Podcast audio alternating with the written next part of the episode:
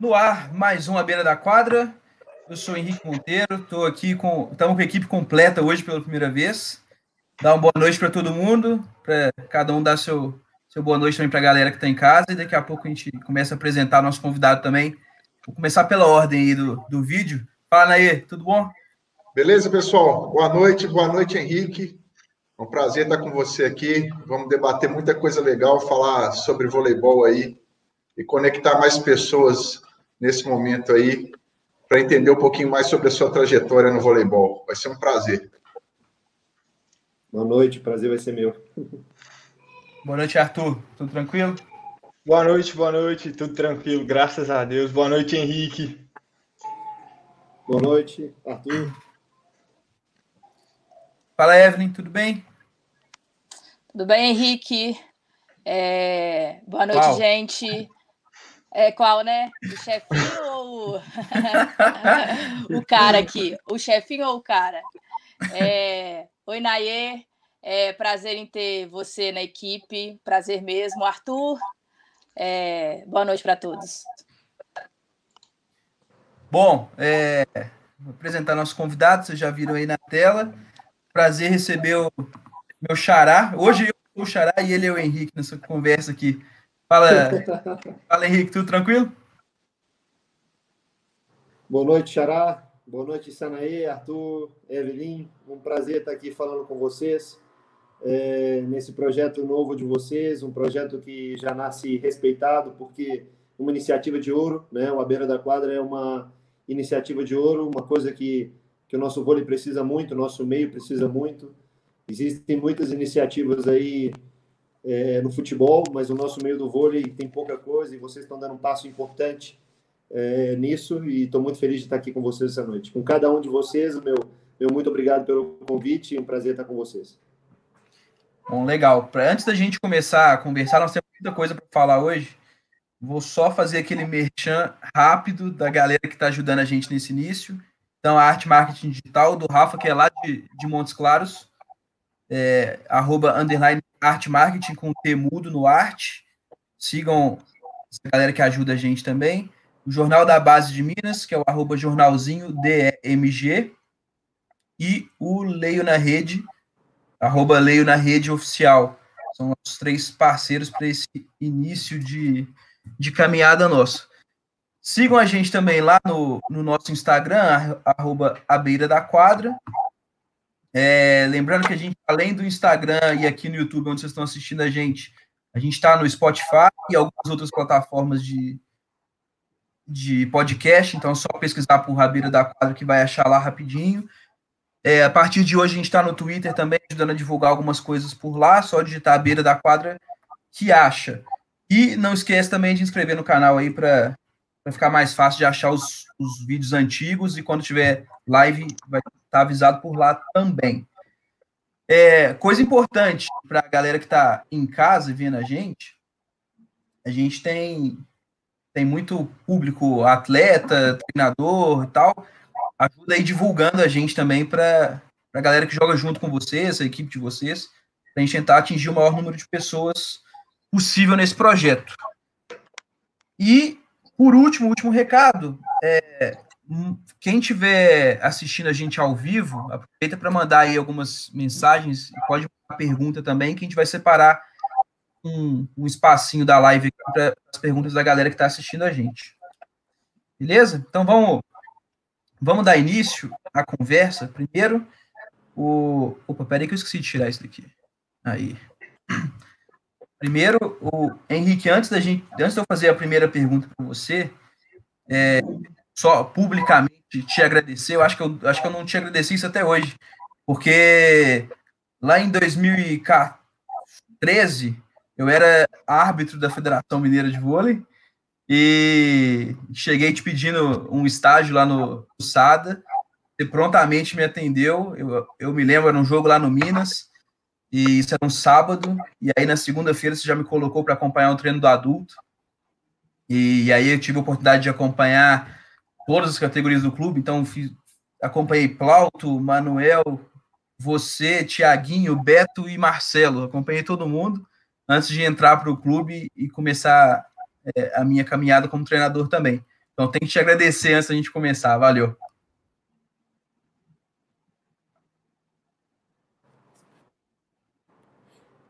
Não.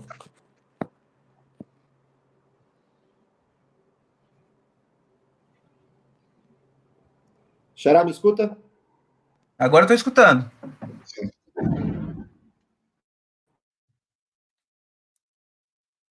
Tá ouvindo ou não? Ficou emocionado com as minhas palavras, né? E aí? Acho que é a conexão dele lá.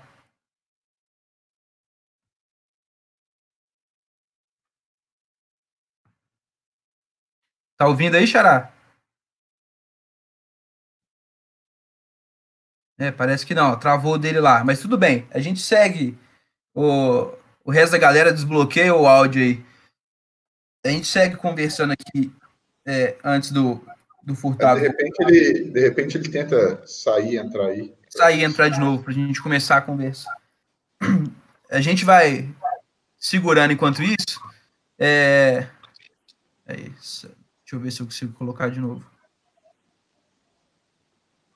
Xará, tá na escuta? Tô ouvindo, mas a imagem travou.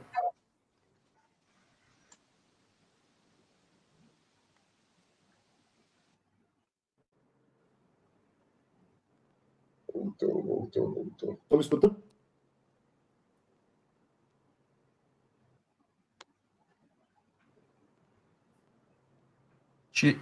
Tirando o xará lá, não, todo não, mundo tá me escutando bem? Não. Tá bacana. Desculpa, agora parece que seu som voltou. Fiquei, ficou um tempo aqui sem, sem, eu, perdi um pouco o final. Você tá no tempo que você estava como árbitro, né? E nós recebemos você lá é. no clube. É, não, eu, eu percebi. Não, depois para frente eu perdi. Não sei o que Eu percebi que você ficou emocionado com as minhas palavras e aí resolveu desligar uhum. a câmera, né? Não, mas eu tava só te agradecendo, é, porque aí você abriu as portas do clube para mim, e, e, aí eu tive a oportunidade de, de acompanhar diversos treinadores, o Plauto, o Manuel, o Beto, o Thiaguinho, o Marcelo. Então, é, com certeza, eu, eu, nesse início da minha caminhada, eu já cheguei onde eu cheguei, e você é um dos grandes responsáveis, porque me ajudou muito no início.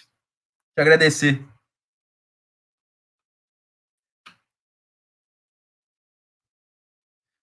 Agarrou de novo, é. Eu acho que eu não vou agradecer mais nada, nunca mais, porque.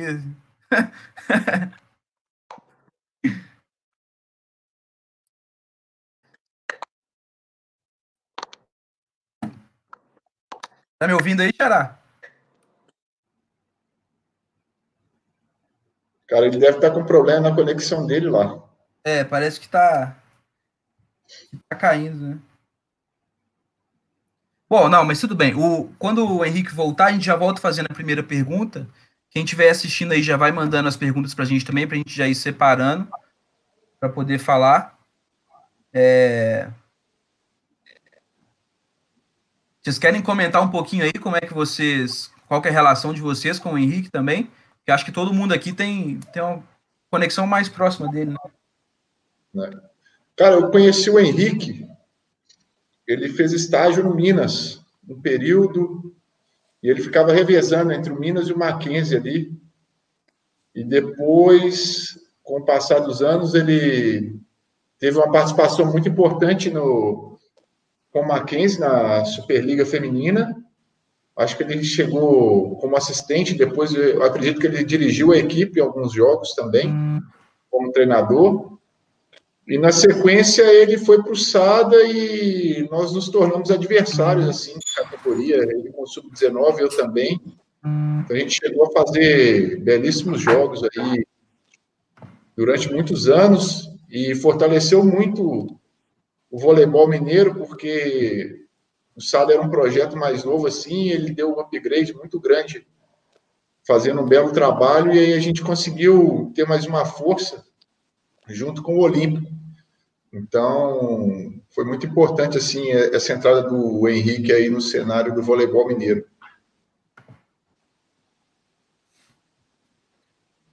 Bom, eu tenho. Ah, é, eu também tenho história com o Henrique, né?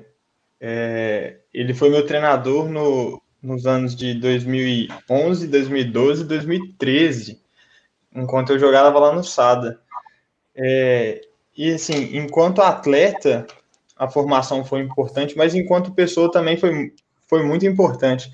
Ele foi um dos caras que me incentivou muito a, aos estudos, assim, porque essa foi a fase da minha vida onde que eu estava ali no final do ensino médio, pensando se ia ou não fazer a faculdade e tal. E ele foi um dos caras que, que me incentivou a estudar, correr atrás também. E, e aí, assim que eu passei no vestibular, eu também saí, eu saí do, do SADA, né, para poder cursar a faculdade. E mas logo, logo eu pedi para poder fazer um estágio lá também, é, em 2013, né? em 2013 não, em 2014.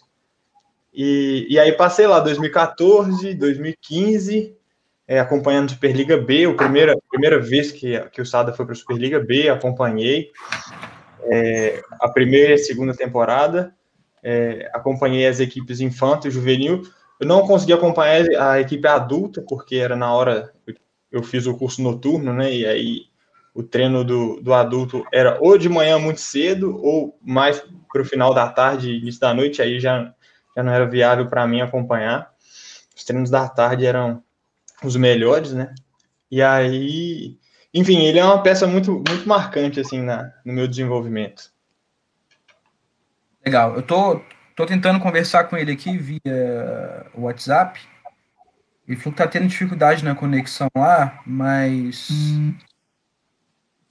É, mas tá tentando entrar de novo.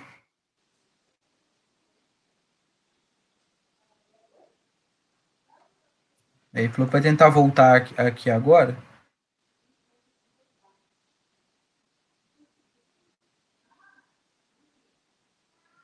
Vamos ver se a gente coloca ele e começa a conversa. Mas o, o Arthur, essa época que que você era atleta do Henrique, eu acho que eu cheguei a pegar um pedaço como estagiário dele. Você era atleta, não peguei? Oh, não, não lembro, de verdade. é, não lembro. É, assim, eu lembro da gente, da gente encontrando tanto na escola de educação física, né? Quanto uhum. lá no SADA, mas eu aí já, já como estagiário também. Estagiário também. É. Mas enquanto atleta eu não lembro, não. Eu acho que eu peguei, sei lá, os últimos meses seu como atleta, assim. Ah, bota fé. Porque eu lembro que eu comecei a estagiar lá no SADA, era final da temporada, é, final do ano já. Então devia ser, sei lá, setembro. Não devo ter pegado setembro, outubro. Aí o Xará uhum. Aí voltou. Ouve a gente?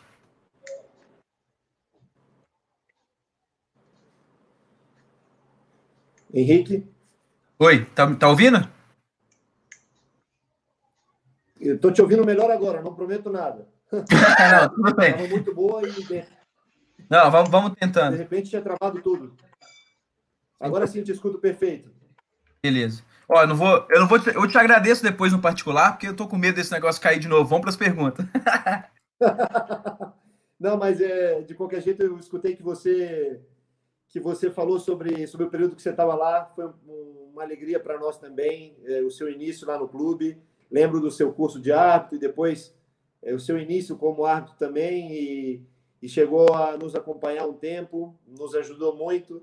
Fico feliz que sua trajetória está sendo uma trajetória muito positiva, está crescendo muito como treinador, acompanhe seu trabalho e sei que você tem um caminho muito bacana pela frente aí. Desculpa os problemas técnicos aqui, peço desculpas a todos, mas estamos de volta. Não, tranquilo, vamos lá. Ó, a primeira pergunta que eu tenho aqui, ontem a gente lá no nosso Instagram, a gente abriu para a galera que segue a gente mandar algumas perguntas. Eu acabei juntando duas perguntas aí que, que trata assim, você você passou um bastante tempo nas categorias de base, né? E, e quando iniciou os trabalhos com adulto, sempre trazendo meninos da base para o adulto, para jogar a Superliga B, uhum. jogar a Superliga agora. É, tem duas perguntas aqui, uma do Leonardo, que, que é um amigaço meu desde de criança, e outra é o Paulo Lucas, de Juiz de Fora. Acho que você deve conhecer, talvez, ele lá de, Juiz de Fora da época que você ficou lá. É, sobre como você, como treinador, sua personalidade e seus métodos de treinamento entre base e adulto, você, pensa que você teve que mudar alguma coisa em você para como tratar os atletas na base e no adulto? São universos diferentes, né? Geralmente no adulto já se tem um caráter formado, já se tem um, muita qualidade técnica desenvolvida, já se tem muito mais experiência acumulada e na base é o início de tudo, né? A base você monta os pilares dos seus atletas, né? Os pilares que vão permitir com que esse atleta tenha possa ter sucesso na sua vida, na sua vida profissional. Eu acho que a minha conduta é, tem tem tem diferenças atuando no, no adulto e atuando nas categorias de base, as, as categorias de base, uma preocupação é, muito grande na qualidade técnica do jogador, na formação do caráter do jogador, né? elementos técnicos, elementos táticos, mas preparar o jogador para o desafio que ele vai ter na vida, né? para o desafio que, que espera. Fazer com que esse jogador saiba o que vem adiante, o grande desafio que é chegar na, na vida adulta, que é chegar no vôlei profissional. E quando você está no vôlei profissional, é, são, são elementos diferentes. Eu acho que é o mesmo caráter, o caráter de um profissional apaixonado pelo que faz, é, de, que tenta fazer o seu melhor com todos os atletas, mas sabendo sabendo comportar, sabendo qual perfil, né? Se no adulto eu sou treinador, se no adulto eu sou auxiliar técnico, a minha conduta é de uma forma com o atleta, se na base eu sou treinador, a conduta de, de outra forma, mas sempre com o mesmo caráter, sempre com a mesma busca pela, é, pelo desenvolvimento do atleta e da pessoa. Legal. Arthur, manda, manda uma pergunta aí, por favor. Henrique, enquanto você estava fora, é, a gente falou um pouco e sobre você, sim, a relação da gente, e eu já, já falei da gente, é, já falei que você foi uma, uma, peça muito importante no meu desenvolvimento, não só como atleta, mas como pessoa também, é, e aí deixo registrado o agradecimento também. Mas a minha pergunta ela vai seguir mais ou menos no que o Henrique trouxe, é, mas te pedindo para poder falar um pouco mais sobre a sua filosofia de trabalho atual e como você construiu ela. Quem foi importante para te ajudar nessa construção? Que eventos que aconteceram? Como é que você vê essa trajetória da construção de sua filosofia de trabalho? Bom, eu acho que cada experiência teve teve um papel muito importante para mim. É, eu sempre soube o que eu queria ser e onde eu queria chegar. Mas quando entrei na faculdade já tive a oportunidade de iniciar meus trabalhos com vôlei. Né? Né, no vôlei universitário, como auxiliar técnico, como treinador depois, e isso me permitiu ir testando os meus buscando conhecimento e ao mesmo tempo testando o que eu estava aprendendo. Então, desde desde muito desde muito novo eu tive essa oportunidade de comandar uma equipe, mesmo sendo uma equipe universitária, né, que foi em Viçosa, na Universidade Federal de Viçosa, onde eu estudei, na LUV, que foi a equipe a Liga Universitária Viçosa de Esportes, né, que tem equipes de todas as modalidades, de todos os naipes, e permite para o universitário esse primeiro contato com a modalidade que ele quer trabalhar. Né? Depois, é, uma experiência nas categorias de base do Mackenzie, junto com experiência também na Superliga, com diferentes treinadores, um grande aprendizado a cada temporada. É, mas eu acho que a minha principal formação vem do Sada Cruzeiro por pelo tempo que eu passei lá, com as pessoas que eu convivi lá também, é, pela, pelo crescimento tático, pelo crescimento profissional e pela sequência que a gente pôde ter juntos, né, durante muitos anos, ou a mesma comissão técnica, é, pessoas capacitadas, junto com, com o professor Marcelo Mendes, que é o, o, grande o grande ícone que eu tenho na minha vida, pessoa que eu me espelho. É, todo, muitos dos sistemas que eu aplico nas categorias de base nas, e também no adulto foram coisas que eu aprendi com ele.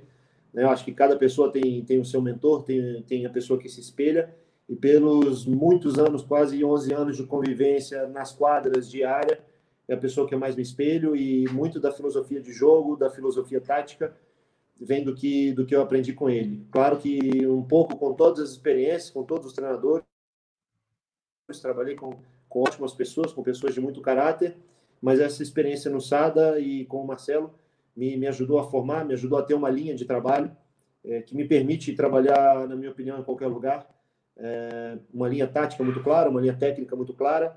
E quando, quando se tem bem na cabeça o seu sistema de jogo, como você quer jogar no saque, como você quer jogar no bloqueio, fica mais fácil você conduzir os atletas onde você quer chegar.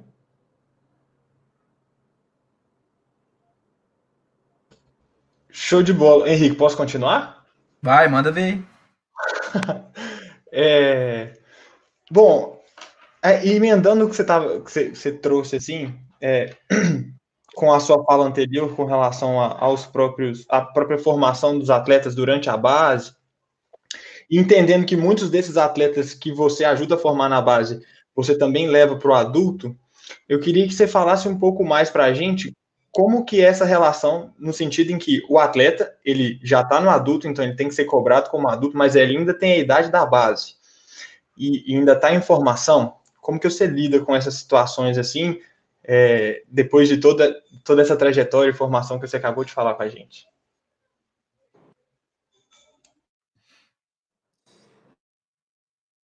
Desculpa, eu não escutei muito bem, mas me que se a sua pergunta está correta. É, trabalhei com um atleta desde a base, vendo ele chegar adulto, se a minha, o que, que minha conduta com ele muda, mais ou menos isso, não? É, é mais ou menos assim, é o atleta. Entendi muito bem a pergunta. É, é quase. É assim, ó, o atleta, ele no adulto, mas ainda tendo idade da base. Tá todo mundo me ouvindo?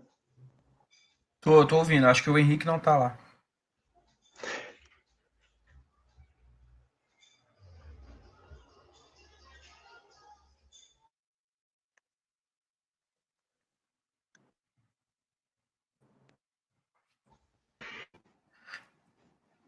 Yeah. Acho que ele vai ter que sair e entrar outra vez. Deu uma congelada.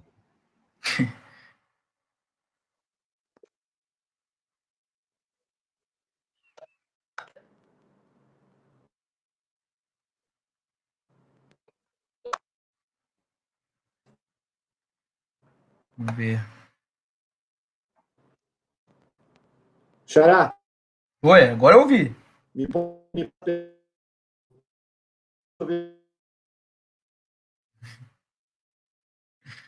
não, não, tô te escutando bem, não.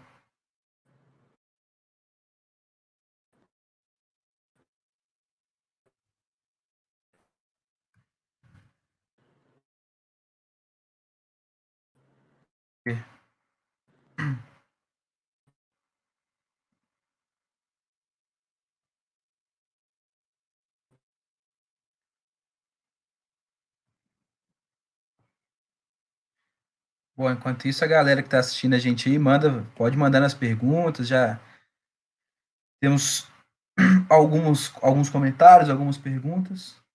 A mãe do Arthur tá aí, agora eu sei que é a mãe do Arthur.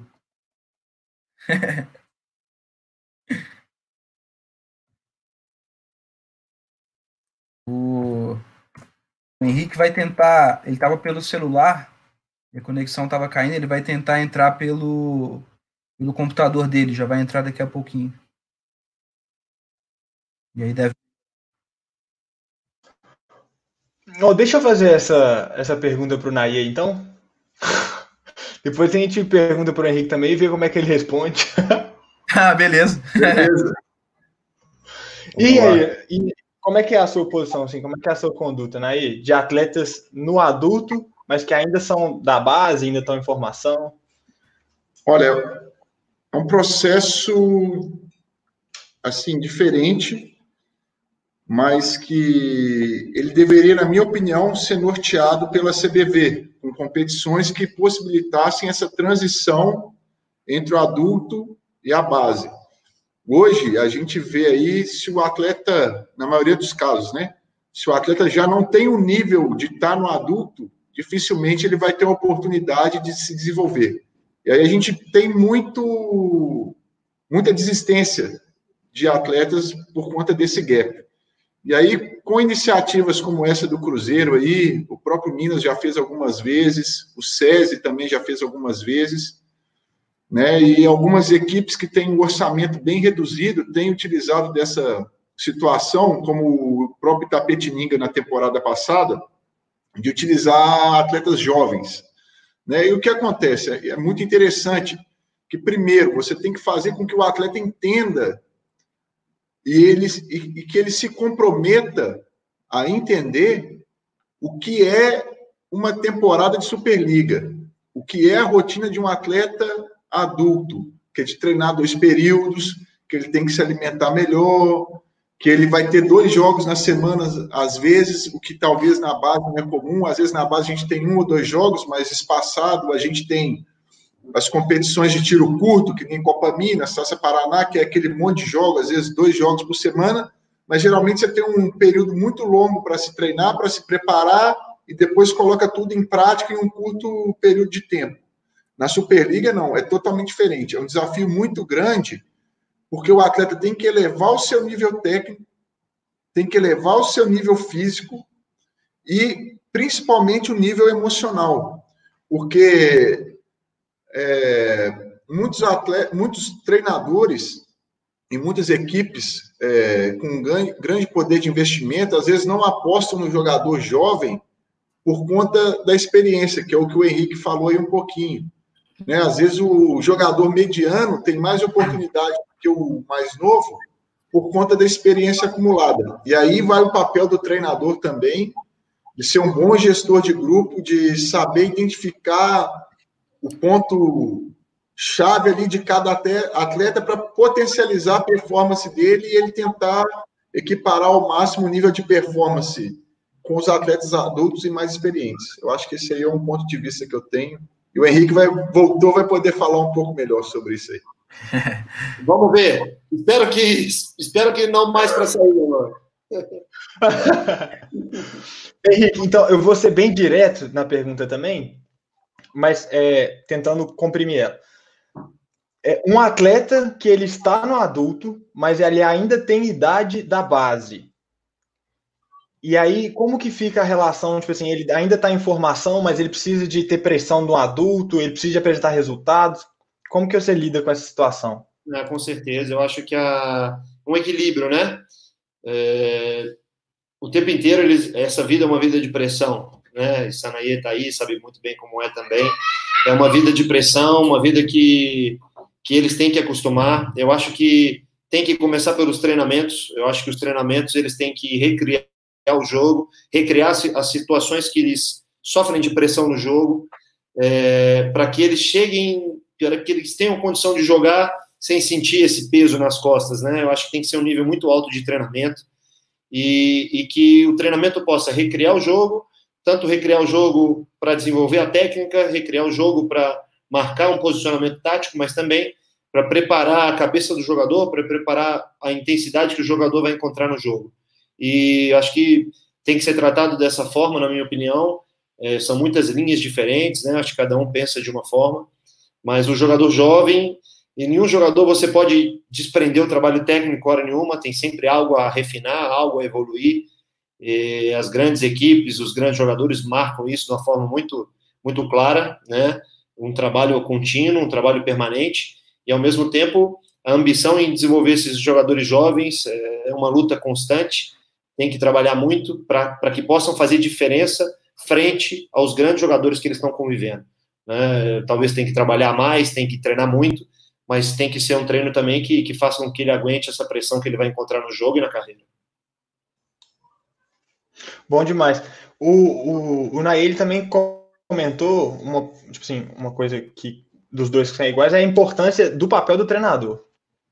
E nesse, nesse papel, nessa transição base adulto, na sua opinião, assim, das experiências que você tem, né? Quais são as principais dificuldades dos atletas? O que, que eles apresentam mais? O Naí ainda, ainda, colocou um pouco assim, ah, tem a questão mais emocional, física, técnico, tático, você pontuou um pouco mais da técnica, mas do, das vivências que você tem, qual que, quais são as principais dificuldades que eles apresentam, assim? Eu acho que uma coisa muito importante para que a transição seja, seja uma transição limpa é, é que o jogador nas categorias de base ele seja capaz de, de sofrer experiências técnicas no nível acima do que ele está acostumado, acima da categoria dele. Né? É o trabalho permanente, a busca pela qualidade técnica permanente, mas é muito importante o trabalho é, e que ele seja testado no nível mais alto, sempre. Né? Por exemplo, o Naê já teve uma experiência de comandar o time do Minas, é, numa parceria com o Berlândia, jogando uma Superliga B. Então ele sabe o que eu estou falando. São coisas importantes de colocar no nosso atleta que ele acostume com alto nível, que ele acostume a jogar bem sempre. Eu acho que é um grande desafio para todos nessa carreira como jogador. Você precisa estar bem sempre, né? E para estar bem sempre é um nível muito alto de treinamento, nível muito alto de jogo. Então, quando os atletas jovens têm essa oportunidade de jogar uma Superliga B, jogar uma Superliga, uma Superliga A, é, ele não vai te dar a resposta da maneira mais rápida, muito provavelmente, mas eu acho que você está fazendo um grande trabalho para a construção de um grande atleta, é, promovendo ele experimentar esse nível alto de exigência de jogo. O dia a dia tem que ser um dia a dia exigente para que que essa transição seja limpa, seja seja eficaz. Né? Eu acho que os atletas encontram muita dificuldade porque é uma diferença de nível muito grande. Né? Você jogar já é uma diferença de nível muito grande. Vocês convivem com as categorias de base né, sabem disso. Para sair da categoria mirim para infantil já é um abismo de distância, né? Da infantil para infanto, da infanto para juvenil, enfim, cada subida de nível é uma mudança drástica na vida do atleta e, e é importante que ele esteja preparado para essa subida, convivendo com jogadores do nível mais alto. Às vezes você pegar um jogador mais jovem, treinar na categoria de cima, é um potencial talento, são coisas que vão minimizando essas dificuldades de você conviver bem com o próximo nível. Xará, pegando carona nessa pergunta do Arthur aí, é, você comentou até um pouco sobre a importância de equipes jovens é, terem experiência de jogar a Superliga B, por exemplo, nessa transição, transição dos atletas de base para adulto. Você acha que é, poderia existir alguma forma de, de, de se criar torneios é, específicos para essas categorias, sub-21 ou sub-23, para dar mais bagagem para esses jogadores que estão iniciando no adulto, não? com certeza. Eu acho que deveria ser explorado isso mais. Alguns clubes fazem isso muito bem. É, próprio Minas é um clube que fez muitos anos. O Sanaí foi um funcionário do Minas muitos anos e eles realizavam a Copa Minas, que é um torneio internacional.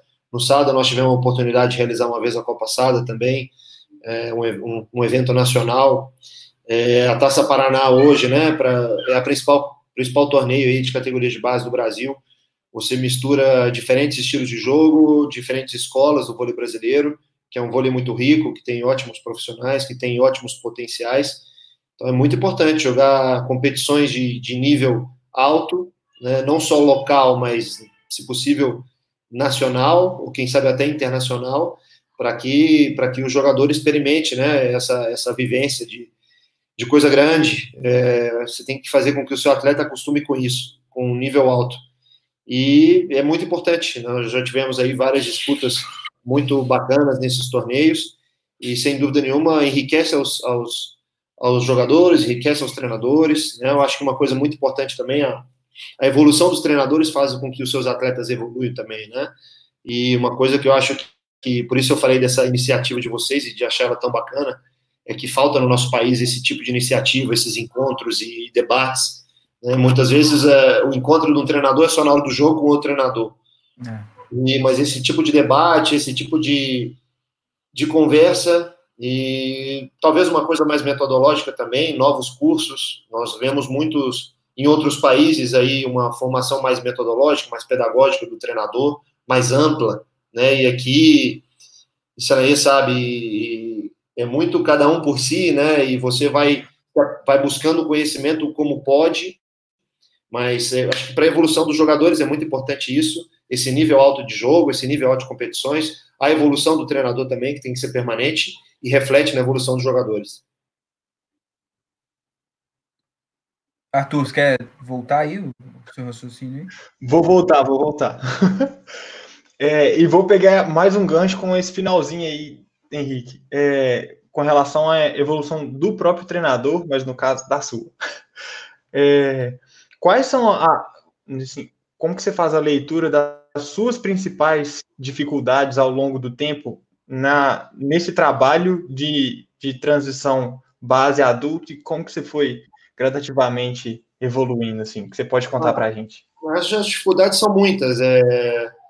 E quanto mais você aprende, mais você quer aprender também, mais você vê que, que o conhecimento é muito amplo e é um universo que você tem entrando, né, buscando cada vez mais. É, eu passei por alguns clubes na minha vida fazendo estágio, buscando crescer com diferentes treinadores, aprender algo é, de cada um deles, dos seus assistentes, dos seus auxiliares. Eu acho que cada um carrega uma experiência muito grande. Passei por outras modalidades também, como futebol, por exemplo, fazendo estágio com alguns treinadores, porque sempre admirei demais é, a figura do treinador, né, seja o esporte que for. Então, sempre busquei estudar muito o treinador, o papel do treinador, a gestão de um grupo. Então, acho que é um, a gente tem que buscar de uma forma contínua, permanente. Acho que aprendemos muito, é, talvez algumas coisas que, que algumas pessoas possam ignorar, mas a gente aprende muito com os atletas também. Né? Os atletas são uma fonte de, de aprendizado grande para nós, para os treinadores, porque pelo feedback que eles dão, pela, pelo gesto técnico, se foi consolidado ou não, pela forma, é, pela metodologia que dá certo com um e depois não dá certo com outro, e você tem que pensar em outra coisa, em outra atividade, e eles vão te testando. Então, acho que a, a saída de um treinador das categorias de base para adulto é uma subida de nível muito grande que você tem que dar, é uma pressão muito grande também por, por que, que você tem que acostumar. Né? Na vida adulta é muito normal a pressão por resultados, por tudo, mas a gente não pode afastar hora nenhuma dessa busca por conhecimento em todas as áreas e com todos os profissionais que convivemos.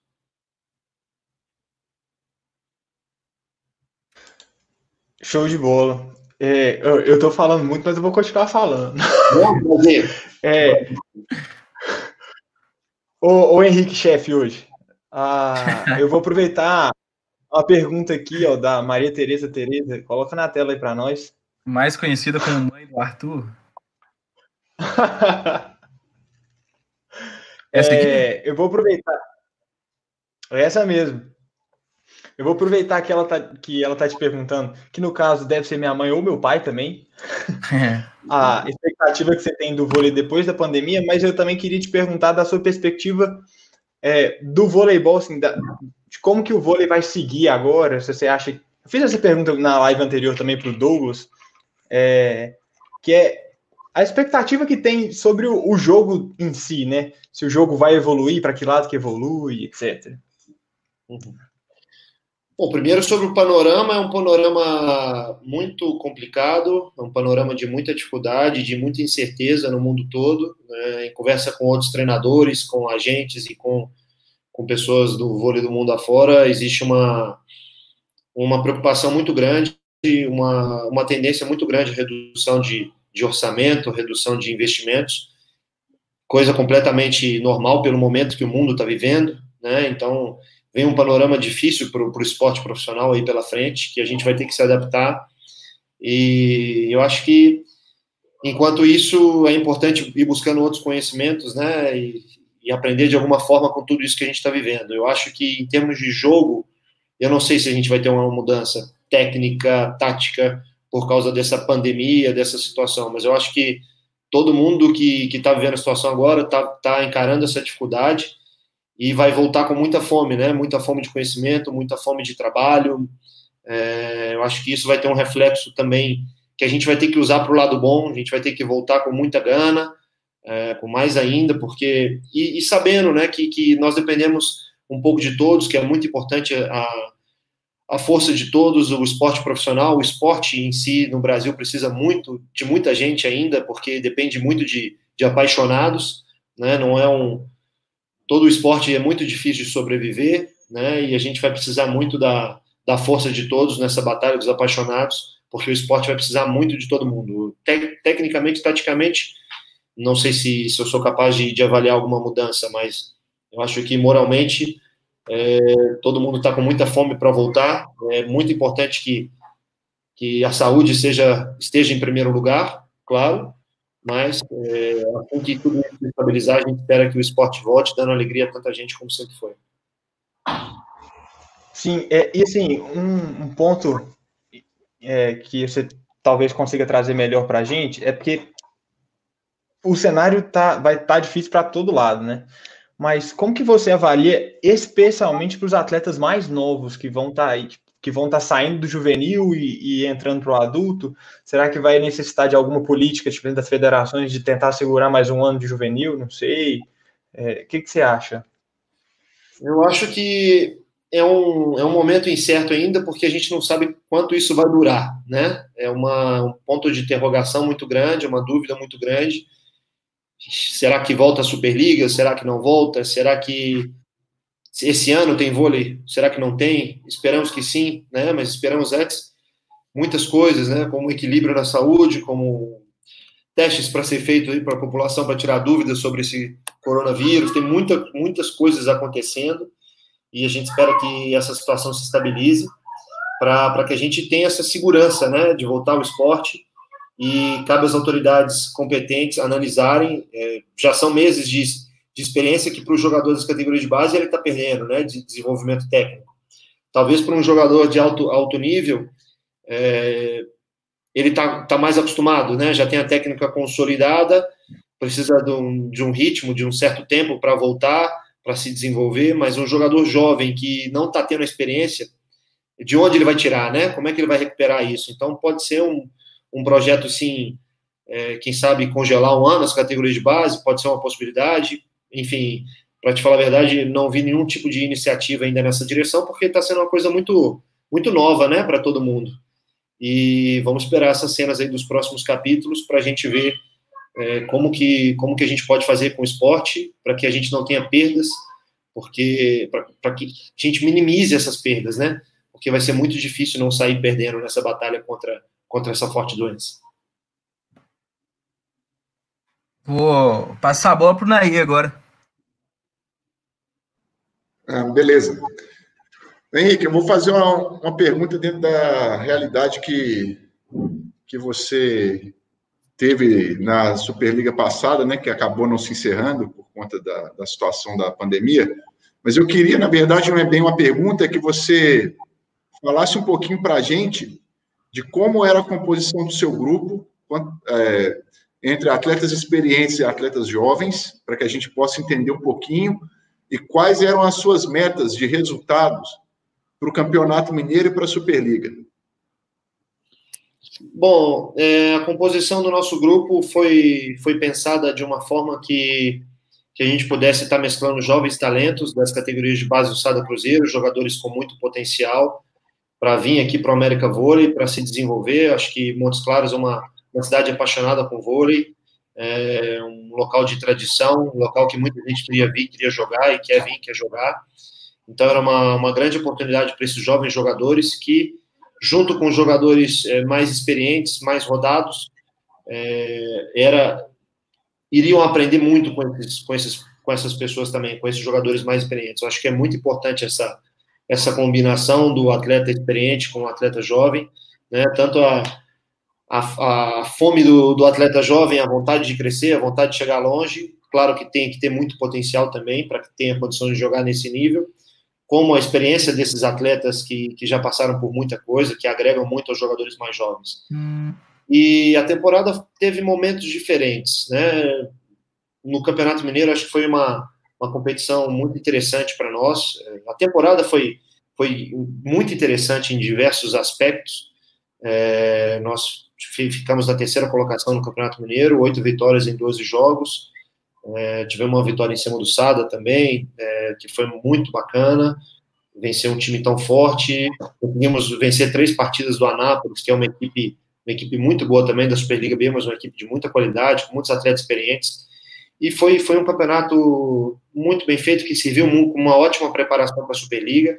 Né? Depois, na Superliga, em função de alguns problemas que nós tivemos fora da quadra, a, a composição do grupo ela se alterou, né, com a saída de alguns jogadores, a saída do Jonatas, a saída do Thiago Alves, é, a lesão do Pedrão e também é, mudou, mudou o grupo, né? Ficou um grupo ainda mais jovem, de muito potencial também, muito potencial, com atletas de que evoluíram muito, é, mas não conseguimos atingir o objetivo que a gente tinha, o sonho que a gente tinha, de era que chegar nos playoffs. E, enfim, os jogadores melhoraram muito. É, fiquei muito satisfeito com, com o trabalho desses jogadores, com a forma como eles encararam essa difícil Superliga, essa difícil tarefa de enfrentar esses grandes atletas. muitas vezes com problemas fora da quadra, que aconteceu muito com muitas equipes do voleibol brasileiro, né? A diretoria corria atrás de dar melhores condições, mas repasses que não foram feitos e tivemos alguns problemas em relação a isso, que foram difíceis por um momento, que nos atrapalharam. É, e os jogadores mergulharam da, da, com muita dedicação, com muito afinco, mas não conseguimos atingir o objetivo que era chegar aos playoffs, né? Que era manter o clube, e agora nós estamos esperando essa, essa definição é, do que, que vai acontecer. Vai ter uma reunião na CBV no dia 20, é, para uma definição se o campeonato prossegue, se o campeonato se finaliza, qual é a, qual é o próximo passo. Na verdade, a gente não sabe ainda, né? E depois também o que, que vai acontecer com o voleibol brasileiro, né? Eu acho que se tem a chance da equipe permanecer também na primeira divisão, em função de possível desistência de alguns clubes ou de tá um mercado muito incerto que a gente está aguardando isso, mas não foi o resultado que a gente queria, não, não tivemos as vitórias que a gente queria na Superliga, mas por um, por um monte de coisas, mas eu acho que tivemos muita evolução, tivemos muita experiência, foi a primeira Superliga de, de quase todo o nosso grupo, né, independente da idade dos jogadores, foi a primeira Superliga como, como titulares de muita gente, né, do nosso grupo titular, e eu acho que foi uma experiência muito enriquecedora para muitos desses atletas. É, concluindo aí a, a sua fala, eu acredito que independente do resultado não ter sido dentro do planejado, eu vejo com essa ação com, como enriquecedora demais, não só para esses atletas, como você falou, para o próprio Sada, que vai colher fruto disso aí no futuro, e para o voleibol brasileiro.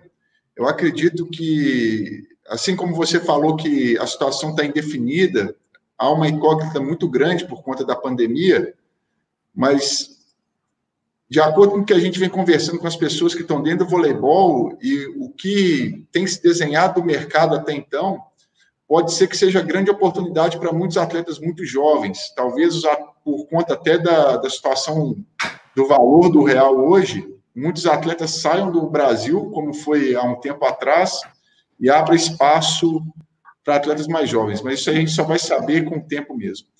E dentro disso que você colocou aí, Henrique, eu gostaria de fazer uma pergunta mais metodológica, assim, direcionada para os treinadores de voleibol. Eu gostaria que você citasse para a gente, relatasse um pouquinho de como você fazia a preparação da sua equipe na semana que você tinha jogo contra concorrentes diretos do seu objetivo dentro da competição, dentro da Superliga, e como você fazia essa preparação quando você tinha adversários superior tecnicamente, no exemplo do próprio Sada, do Taubaté, e aí talvez do SESI, levando em consideração assim a parte física, a parte técnica e tática, né, o volume de treinamento e como você cuidava da parte emocional desses atletas, tanto para enfrentar equipes que vocês brigariam ali pelo objetivo que estava traçado dentro da competição, quanto contra as equipes que teoricamente tem um gap ali técnico e tático alto, mas que você também com certeza teria como objetivo desempenhar um grande papel e realizar um bom jogo contra essas equipes. Bom, a preparação a gente buscava preparar de uma forma muito muito parecida, né? é, estudando muito, tentando estudar todos os jogos do adversário na temporada, tanto campeonatos estaduais como também os jogos da Superliga. Então a gente tentava deixar muito bem preparado cada passo que dava o levantador do adversário e todos os jogadores, sempre tentando marcar muito bem os estudos do adversário. Minha comissão técnica me ajudava muito em relação a isso.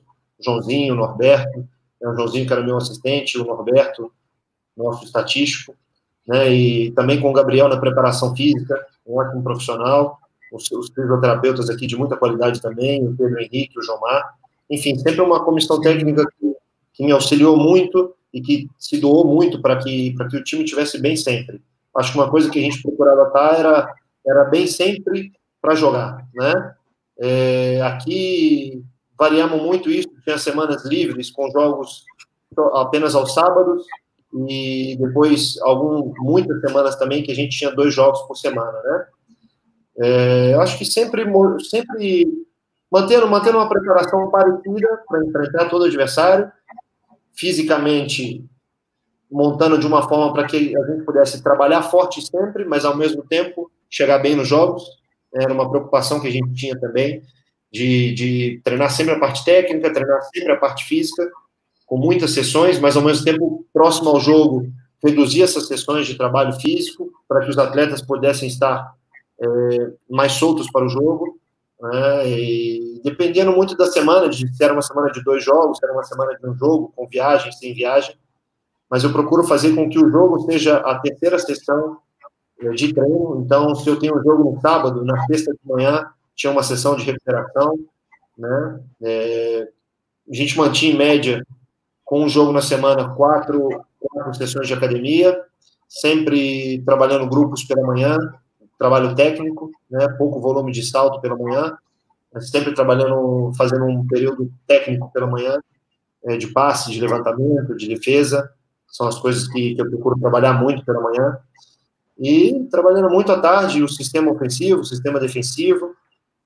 É, se, se eu tinha uma semana livre de trabalho, eu sempre dediquei algumas sessões ou alguns blocos do treinamento pensando na equipe adversária, é, trabalhando o nosso bloqueio, trabalhando a nossa defesa para as virtudes ofensivas do adversário, na nossa linha de recepção para jogadores que têm mais variações no saco, tem menos variação no saco, mas tentando fazer sempre o planejamento mais completo para abordar o maior número de pontos chaves que o adversário tem, né?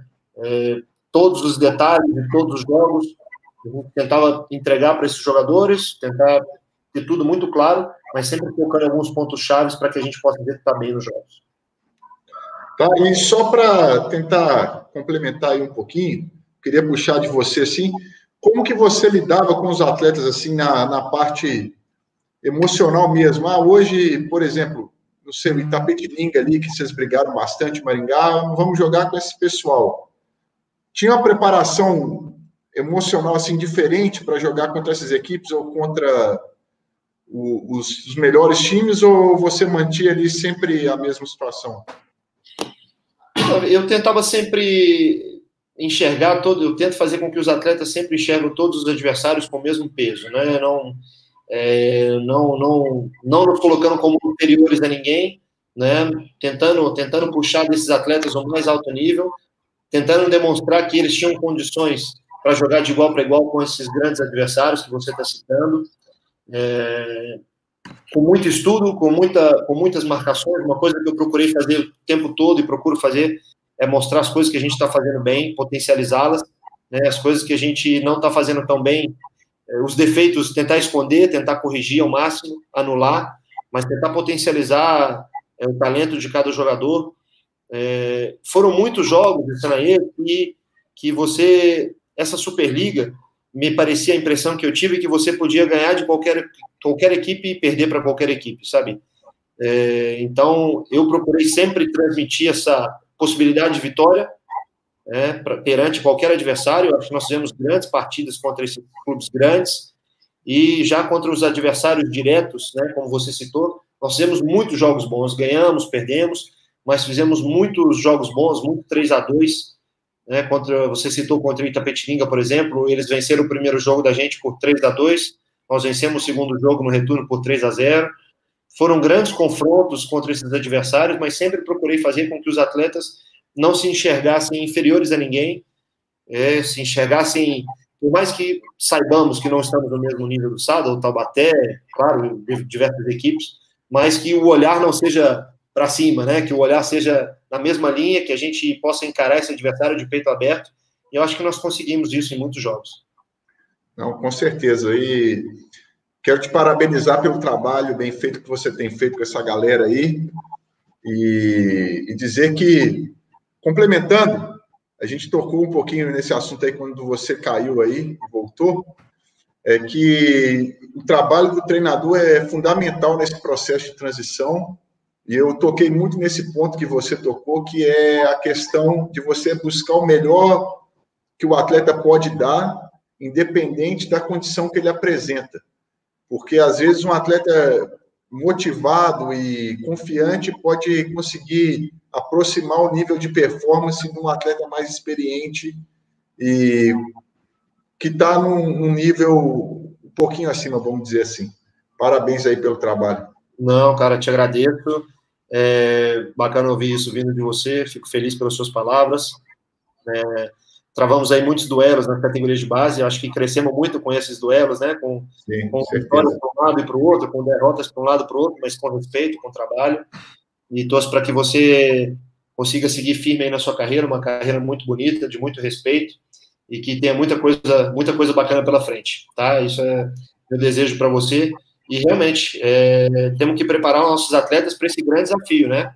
Eu acho que uma das coisas fundamental nisso, nesse processo, é fazer com que o treino, que, ele, que o atleta encontre no treino o nível que ele vai encontrar no jogo, né? Que você crie dificuldades para esse atleta, que crie desafios para esse atleta, para que no dia a dia de treino, é, que o jogo não surpreenda, né? Que ele seja acostumado com esse dia a dia de treino pesado, é, algumas vezes mentalmente pesado, outras vezes a carga, mas que que esteja sempre preparando esse atleta para esse alto nível, para que, que, como você falou, ele não tenha um susto nessa transição, que ele não tenha uma dificuldade para fazer essa transição. Eu tive a felicidade de, de, trabalhar com muitos atletas jovens, de fazer muito essa transição no trabalho profissional, nessas experiências que eu tive, nesses projetos, e muitas vezes a gente conseguiu fazer com que esses atletas tivessem, tivessem sucesso para aquele momento, dessa forma, né? Buscando um dia a dia um trabalho forte, é, uma, uma, uma, cobrança forte, mas também muito incentivo, estando ao lado deles, oferecendo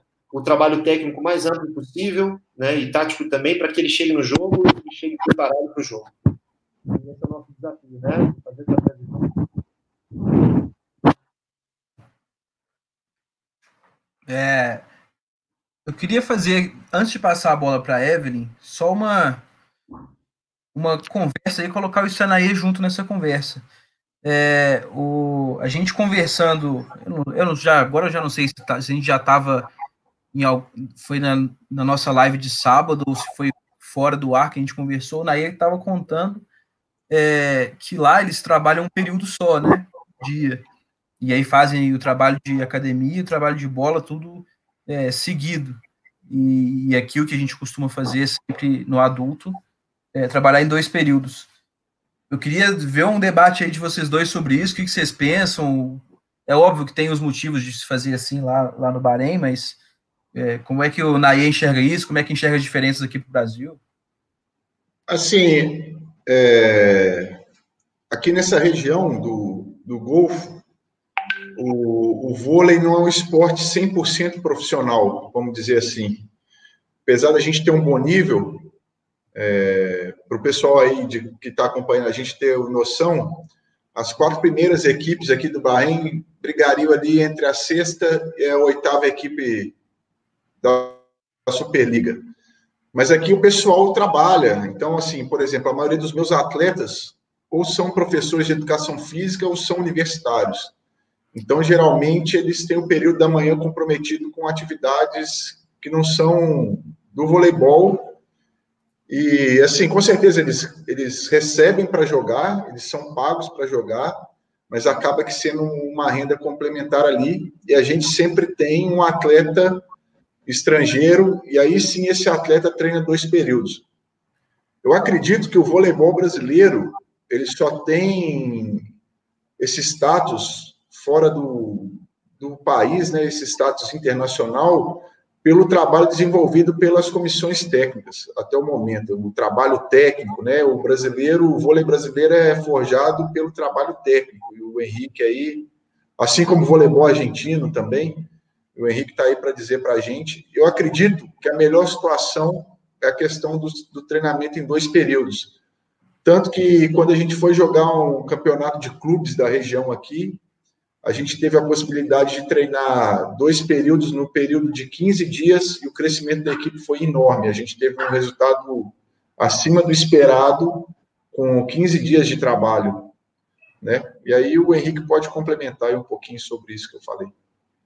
Eu acho que é, é cultural, né? É, cada país tem uma realidade diferente. Eu Exatamente. acho as diferentes metodologias elas podem se completar em muitos momentos. É, um período por dia, um período longo, é uma coisa muito comum em equipes universitárias americanas, é, é comum também na Argentina, é comum em vários lugares do mundo. Como o Sanaê está lá vivendo hoje, é uma coisa cultural né, de países, é, de alguns países.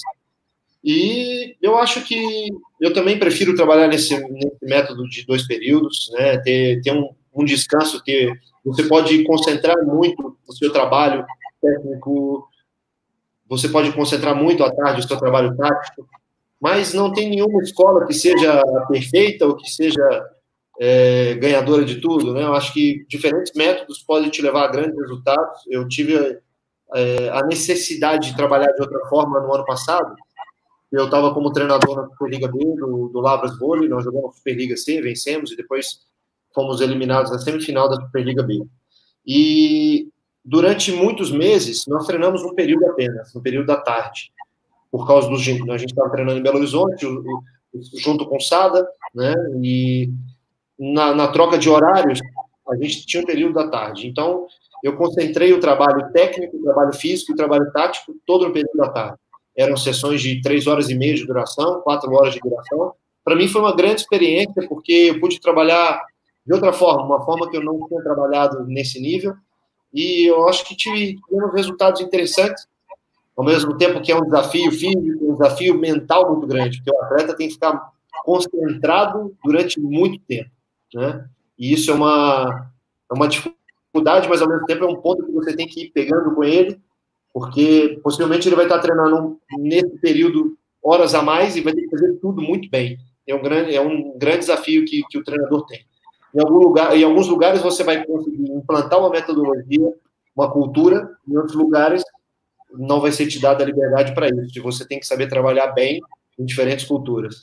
Né? Então, Exato. Eu, eu concordo muito isso com, eu concordo muito com o que você falou. E o meu maior desafio aqui foi adaptar minha metodologia à cultura e à realidade dos atletas aqui. E foi um exercício assim muito bacana tive uma certa facilidade, porque na, porque na temporada anterior eu estava nos Emirados Árabes como assistente técnico, e o sistema era mais ou menos igual, então eu pude ter um conhecimento melhor para quando eu cheguei aqui no Bahrein e assumi a, a equipe como treinador, conseguir desenvolver a minha metodologia adaptada à realidade deles. Eu acredito que a gente está falando sobre treinador aqui hoje, e um, um grande fator de sucesso para os treinadores é a capacidade de adaptação a diversas realidades e situações. O treinador que tem condição de, de se adaptar a diversas situações, a chance dele ter sucesso é muito grande. É, Evelyn, vou te colocar na conversa, que você está muito calado. Fala aí. É, Furtado, vou te perguntar um pouquinho sobre a formação do América Vôlei, né? Como foi essa, já que nessa parceria entre o SADA com esses é, atletas da base, né? Você teve alguma sugestão? Você deu alguma sugestão é, referente quais atletas da base iria para, né? Iria fazer essa essa, essa ida para o América e também se houve alguma possibilidade de contratação para que é, alguma peça fundamental é, fosse essencial para o desenvolvimento do seu, né, da sua filosofia de trabalho, do seu time? Bom, acho que os atletas selecionados é, das categorias de base do Sada Cruzeiro foram atletas selecionados em conjunto. Né? Nós temos um diálogo muito grande. É, são diferentes treinadores nas categorias de base do Sada Cruzeiro, liderados, claro, pelo Marcelo Mendes, e pelo que ele pensa, pelo, pelo que ele acredita de cada jogador, mas sempre, sempre escutando muito os seus auxiliares e tudo que nós vimos de cada jogador nas categorias de base para identificar certos potenciais de investimento, né? É, em qual atleta vamos investir, qual atleta tem possi possibilidade de, de chegar ao alto nível, né? O Stanaê falou, é, e é verdade, uma coisa que, que foi muito bem feita nesses anos, foi, a, foi colocar muitos atletas no, no mercado, né? Essa possibilidade que, que o Sada teve através de parceiros para investir nesses jogadores jovens, é muito difícil o jogador jovem ter esse tipo de oportunidade, né? Então, até os treinadores jovens também, é muito difícil esse tipo de oportunidade de clubes que, que investem nesses, nesses profissionais. Então, foram jogadores escolhidos a dedo é, dentro das categorias de base do SADA nem, nem tantos sub-23, mas um, um, grupo ainda mais jovem, com, com jogadores sub-21, sub-19, é, juvenis e infanto-juvenis. E a ideia era que esses jogadores estivessem ao lado jogadores com mais experiência e foram contratados jogadores com mais experiência aqui pela parte da diretoria do América Vôlei, né, como como o Jonatas, que também teve uma passagem das categorias de base do Sada Cruzeiro, do próprio Minas também. É, o Pedrão, que era um jogador que passou pelas categorias de base do Sada Cruzeiro, antes estava no Botafogo, depois passou para o Sada Cruzeiro, depois teve aí a sua, sua vida adulta, né, diferentes clubes. É, o Renan Michelucci foi um central também de 25 anos, de muito potencial físico, muito potencial de ataque, de saque. É, o Cachel era também um livro para que com, com experiência, com experiência, não jogador, não jogadores velhos, eu digo, mas jogadores com mais rodagem, né, do que do que os que eram das categorias de base do Estado Cruzeiro. Também o Thiago Alves, medalha de prata, é, olímpico, e esses jogadores foram jogadores contratados para que dessem experiência a esses jovens jogadores. Né? Nós tivemos depois também um segundo levantador também que era jovem, que era o Thiago, Lucas, um central que é, que a gente precisou também, acabamos levando o Lucas, um central jovem também, mas as contratações por parte da diretoria do América Vôlei foram justo para isso, para que jogadores com, com mais rodagem, jogadores que pudessem conduzir a equipe nessa direção, mas em função de, desses problemas extra-quadra, de repasse de verba, de dificuldades financeiras, esses jogadores foram saindo e o grupo foi ficando um grupo muito homogêneo, né? E quando o grupo é muito homogêneo e você está jogando um nível muito alto, os momentos difíceis eles eles eles se perpetuam, né? E aí o grupo foi aprendendo entre eles com muito trabalho, com muito trabalho, com muita parceria da comissão técnica dos atletas, mas eles já não tinham mais tantos jogadores experientes para se apoiar, então foi apoiando um no outro. Nisso aconteceram muitos acertos, aconteceram erros dentro de quadra, coisas normais da juventude, do processo de desenvolvimento de um atleta. E nos últimos quatro jogos da Superliga nós tivemos três vitórias, é, mas foi um grupo que precisava de tempo, né? Do jeito que ele ficou para a Superliga, ele precisava de tempo, precisava de muita rodagem e evoluíram muito, mas foram dois momentos diferentes da temporada: o Campeonato Mineiro com um elenco e a Superliga com outro elenco. Mas foram jogadores escolhidos pensando, como você falou, é, com a ótica do Sada Cruzeiro, jogadores de muito potencial, como o líbero Lucas Bauer, como o levantador Hendrick, o Pablo e o Ramé, dois ponteiros de muito potencial, com as suas diferentes características, né? Mas de muito potencial. E outros jogadores, né? Para não citar todos, mas outros jogadores que a ideia era voltar para o Sada mais bem preparados para que possam ter possam ter vida longa dentro do Sada Cruzeiro. Quando você fala dessa mescla, é, por exemplo, você tinha um central Eduardo, que é de 17 anos. E você fala, e a gente fala também do Pedrão, que tem 26 anos, igual você falou, é um jogador rodado. É, é, pela essa rodagem, há uma. Existe, é, dependendo do jogador, uma, um, uma diferença no nível técnico. É, isso foi é uma realidade para você é, dentro do seu time? Como que você fez para trabalhar isso? Ou pela já pelo, pela habilidade a mais desses jogadores né, que foram selecionados pelo, pelo SADA, isso é, não foi o crucial para a formação da sua equipe? Não, existiu uma diferença existiu uma diferença técnica de alguns jogadores para outros, com certeza, é, e essa diferença foi sendo minimizada com, com a sequência de treinamentos, né, com a experiência em quadra, a experiência no, no treinamento também, tanto em jogos como nos treinamentos. A gente tentou deixar o grupo no nível mais alto possível, né? A nossa referência não era o jogador menos experiente, mas era pegar o melhor jogador e tentar todo mundo, tentar todo, deixar todo mundo nesse nível e pegar o nosso melhor jogador, se é que dá para considerar alguém como melhor jogador, né? Não quero julgar alguém como melhor jogador, mas tentar todos os dias subir o nível de todos os atletas. Né? Foi uma, uma luta que a gente teve, uma luta que todo treinador tem, a cada dia buscar fazer com que o nível do seu atleta suba né? Eram diferentes níveis técnicos, diferentes níveis de experiência, que por um momento o grupo ficou menos experiente, mas ficou muito jovem, com muita vontade de vencer, com muita vontade de trabalhar, e esse crescimento técnico foi acontecendo em todos os jogadores, e se está subindo o nível é importante, se acontece uma diferença, tem que saber trabalhar essa diferença no treinamento, criar situações no treinamento que bus, buscando subir o nível de todos os atletas, diferentes situações buscando subir o nível de todos os atletas, mas foram coisas que eu acho que foi um objetivo muito atingido. Foi uma coisa que me deixou muito feliz, o crescimento de cada um. Você deu, por exemplo, você, você citou o exemplo do Dudu, né, um jogador uhum. é, ainda com idade juvenil, é, das categorias de base do Estado Cruzeiro, ele uhum. chegou perfeito e ele saiu de um, uma outra forma completamente diferente, no meu modo de ver. Isso é uma vitória para o treinador. Né? O Henrique sabe disso, o Stanaí sabe disso, você sabe, o Arthur sabe, que quando o treinador consegue promover o nível do atleta, é uma alegria muito grande, uma conquista para o treinador. Isso é uma coisa que acontece todos os dias, né?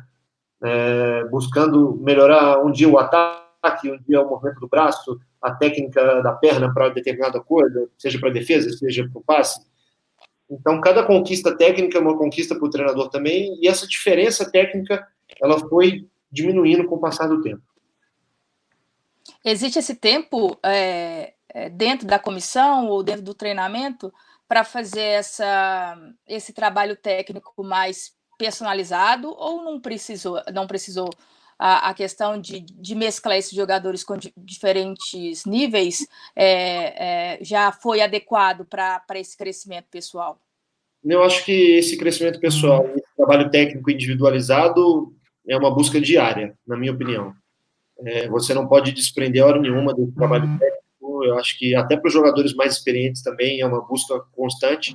Já existe um padrão de movimento, mas você você tem sempre alguma coisa para melhorar, você tem que criar esse desafio para o seu atleta o tempo todo, para que ele não se acomode, né? Você tem que criar sempre um ponto de evolução. E eu procurei trabalhar sempre a técnica, todos os dias, algo para alguém, talvez não um exercício para cada pessoa, mas um exercício pensando num grupo de jogadores que iam evoluir, evoluir nessa direção, depois, num outro dia, pensando em determinados jogadores, uma atividade que iam fazer com que eles evoluíssem em determinada direção, acho que é uma coisa que a gente tem que buscar sempre essa evolução técnica e é uma coisa diária.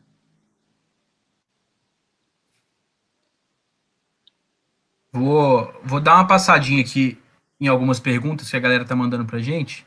Uhum. É, pergunta interessante aqui do, do Gabriel Martins. Provavelmente é o Dedé que joga com a gente lá no, no Cruzeiro. É, perguntando, Henrique, sobre é, o que, que você acha do atleta se o atleta tem que se interessar desde cedo pelo, pela estatística do jogo para melhorar seu desempenho dentro de quadro. E aí, para complementar essa pergunta, eu já te pergunto: é, em que idade, que, que, na sua opinião, você acha que a gente tem que começar a repassar esses dados para os atletas para eles irem entendendo o jogo de outra maneira também? Eu acho que a estatística é uma referência para os atletas. Nas categorias de base, eu acho que ela não é fundamental. Não acredito que ela seja fundamental, mas acho que é um ponto de apoio importante para para determinadas coisas, é, o início de uma de um feedback. É, acho que o primeiro feedback tem que ser o feedback do treinador, tem que ser do próprio jogador buscando esse crescimento, o que, que ele foi bem, o que, que ele foi mal. Mas esse esse despertar para a estatística é uma coisa comum, né, dos atletas aí infantos juvenis, juvenis e talvez até antes, em alguns momentos, por, porque eles percebem no, nos jogos de alto nível isso e ficam curiosos com isso, né?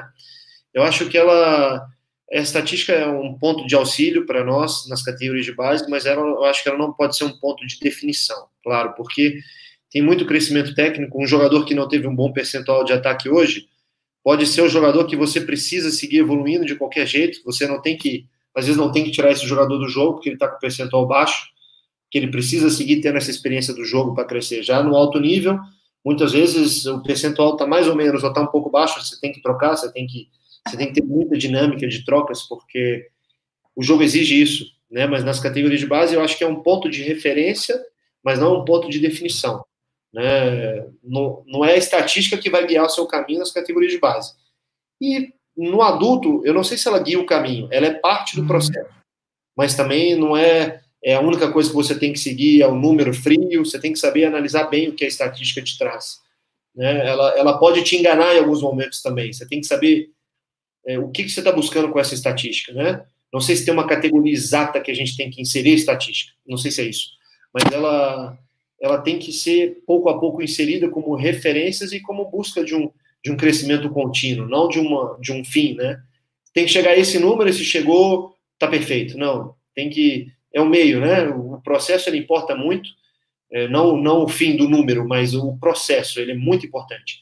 Eu acho que, que ela é uma parte auxiliar nesse processo, mas não é uma parte definitória. Tem que saber bem o momento de, de começar a usar. Acho que é um estímulo a mais para alguns atletas também, é uma referência. Né? Ah, tive um, um percentual de erro muito alto e, e, por que que por que que você foi bem no jogo, o que que você foi mal, em que que você foi bem, em que que você foi mal. Você foi mal nisso. Acho legal a estatística para algumas situações, mas não para guiar o caminho. Né? O processo ele tem que ser contínuo, tem que ser focado no desenvolvimento do atleta, não só nos números. Legal, eu, eu concordo 100%. Henrique, falar um pouquinho, só deixa eu... Não, pode falar. Desculpa. Só é, é, aproveitar essa questão da estatística, porque é, você acha que então a, trabalhar estatística no, no âmbito coletivo seria a melhor forma de trabalhar na base? No coletivo, não estou falando individualizado, a cada. Dá um exemplo, cada é, é, quantos, quantos saques você acertou, mas dentro do, do, do objetivo do jogo, do coletivo, do que você traça como meta para sua equipe fazer uma estatística ali, olha, é, a gente vai treinar uhum. ali e eu preciso de, durante o jogo, a minha estatística eu preciso de pelo menos é, um X número de saques corretos.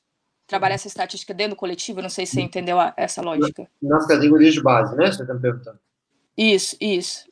Eu acho que é interessante, eu acho que é interessante é, o número coletivo, o caminho que o time está percorrendo, mas pode ter equilíbrio também com, com estatística individual, por que não? Né? Um equilíbrio, eu acho que é, ele, o atleta vai ter essa curiosidade de saber como ele foi, e se o jogo ele foi mal, não quer dizer que, que ele não está participando de um processo correto, né? O jogo que ele foi muito bem, não quer dizer que está tudo consolidado e que ele está pronto para subir de nível, não é isso. É saber ponderar esses números, saber equilibrar esses números na direção correta. Eu acho que a estatística coletiva é muito bacana também, é, do seu time ter uma referência. Quantos bloqueios nós fizemos? Quantos bloqueios nós tomamos? O que, que nós fizemos bem? O que, que nós fizemos mal?